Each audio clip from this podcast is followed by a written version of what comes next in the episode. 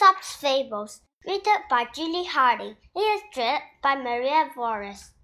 The Fox and the Stork. The fox had the stork over to eat soup.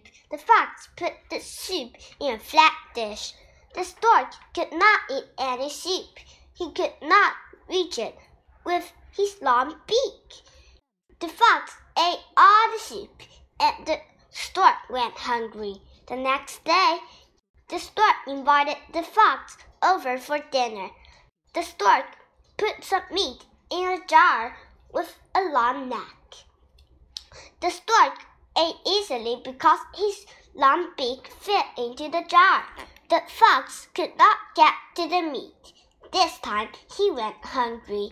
The fox admitted that he had been wrong. Moral If you do mean things to others, they might do mean things to you in return. The fox and the crow.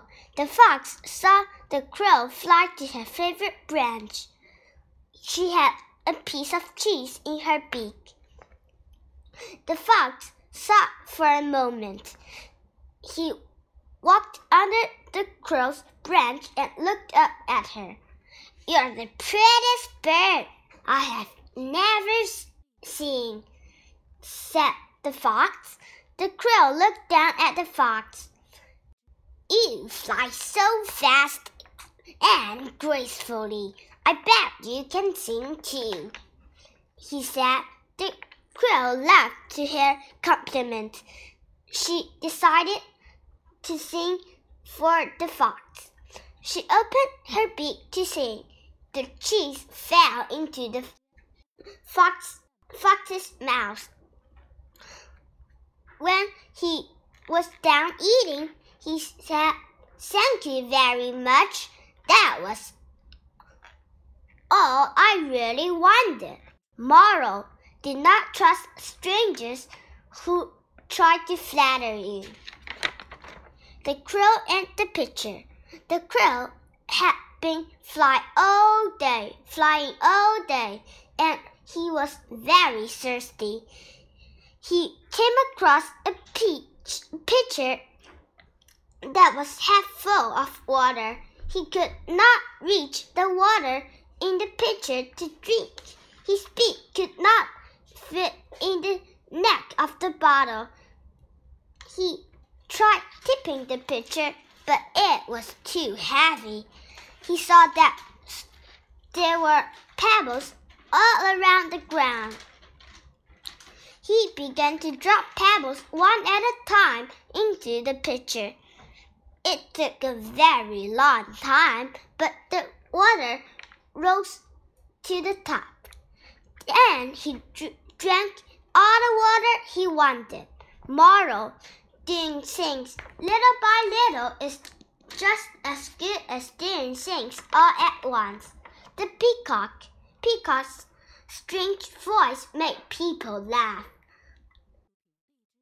He wished he could sing beautiful songs like the nightingale. Peacock asked the goddess of animals for a new voice. The goddess replied, You are jealous of the nightingale, it should not be. The feathers on your neck shine with every color of the rainbow, and your tail looks like it is covered in gems. No one has it all. The falcon is very fast. The eagle is very strong. The parrot can speak. Speak. The raven the raven is smart. The nightingale has a pretty song. You are big and beautiful. You are special just as you are. Moral No one can be the best at everything. Treasure your own gifts and talents. The town mouse and the country mouse.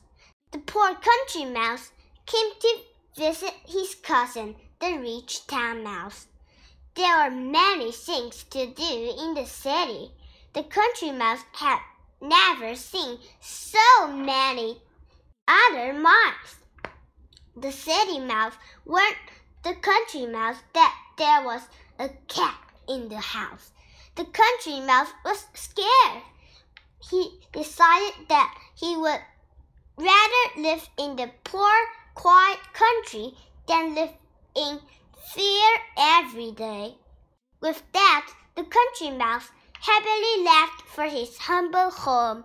Moral, it is better to live simply and safety than to live in luxury and fear. The wolf in sheep's clothing. A wolf put on a costume to look like a sheep. The, the wolf uh, then went to a nearby pasture where there were many sheep. The shepherd led him into the pasture, thinking that he was a sheep. The wolf was about to bite a poor lamb. When the shepherd saw that he was doing, the shepherd threw the wolf out of the pasture and told him not to come back. From that day on, the shepherd never let a sheep into the pasture until he checked it for sharp teeth. Moral The way things look is not always the way things are. The dog and his shadow. A dog was walking across a big bridge over a stream. He had a nice piece of meat in his mouth. He looked down. He saw that he saw another dog. He saw the other dog had meat too. He snapped at the meat in the dog's mouth. His own meat fell into the water. Then he realized it was not another dog after all. It was only his reflection. Moral, if you do if you are always greedy for more, you might lose what you already have.